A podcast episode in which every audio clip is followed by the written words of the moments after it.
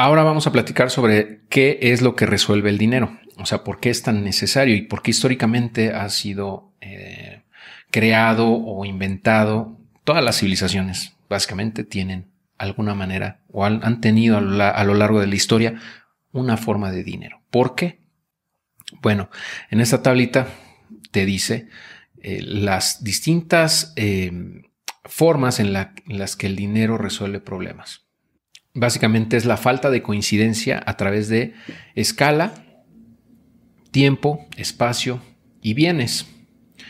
En escala, la descripción es, bueno, yo quiero venderte algo muy grande, o sea, físicamente es grande, pero quiero comprar algo pequeño a cambio. ¿no? Ese intercambio, ese intercambio no es de una misma cosa por otra. O sea, son cosas diferentes y de distinto tamaño. Entonces, ¿qué propiedad monetaria resuelve este problema? Bueno, que el dinero sea homogéneo, divisible y agrupable. ¿no? O sea, que no importa el tamaño del bien o servicio que estés tú intercambiando, a través de ese dinero se pueda homologar, se pueda transaccionar sin inconvenientes. Otra dimensión en donde eh, resuelve el problema es en el tiempo, porque, por ejemplo, yo te quiero vender algo hoy, pero eh, para que yo pueda comprar algo en el futuro. O sea, no quiero gastar ese dinero hoy, lo quiero guardar para poderlo gastar en otra cosa más adelante, a lo mejor mañana, a lo mejor en 10 años, ¿no? Entonces, ¿qué propiedad resuelve este problema? Que sea durable. Es decir, que no se degrade, que no se destruya a través del tiempo. ¿Ok?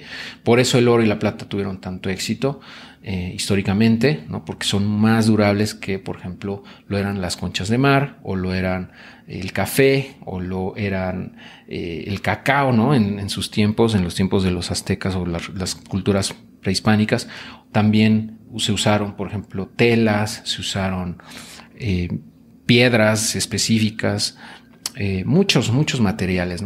Pero al final de cuentas prevaleció el oro y la plata. Y otra dimensión en donde el dinero resuelve el problema es en, la dimensión de espacio.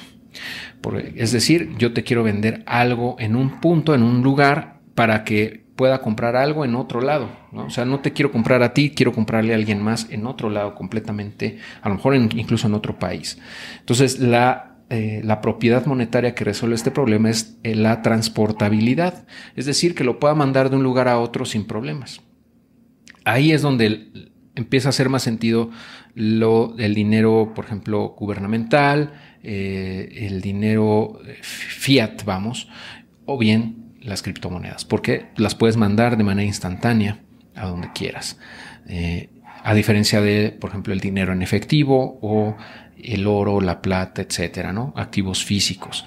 Entonces, en esta dimensión de espacio es donde evoluciona, o sea, la evolución del dinero se ha hecho cada vez más eficiente o más útil para nosotros los seres humanos porque lo podemos transportar, entre comillas, de manera inmediata o casi inmediata a cualquier lugar del mundo.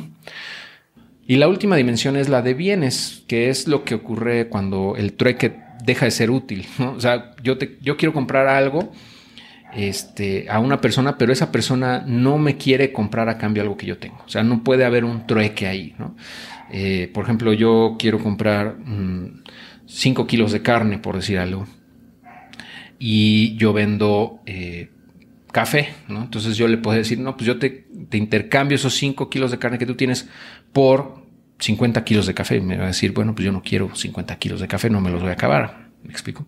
Entonces, esa disparidad o ese, es, esa falta de coincidencia en bienes eh, que, que, ocurre en cualquier sociedad que ya empieza a crecer más allá de una pequeña población, ese problema lo resuelve también el, dinero a, a, través de un medio universal de intercambio que todo mundo acepte y gaste. Entonces, como el dólar, por ejemplo, que puedes ir casi a cualquier lado del mundo, no, a todos lados, pero casi a todos lados, y puedes usarlo, o bien puedes intercambiarlo por la moneda local. Entonces, eh, ese medio universal de intercambio es lo que resuelve esa falta de coincidencia a través de eh, bienes, ¿no? o sea, de cosas. Y bueno, esas son las cuatro dimensiones en donde hay falta de coincidencia y son problemas que el dinero resuelve. ¿ok? Nada más para como tener un poquito más claro qué, para qué es ¿no? el dinero.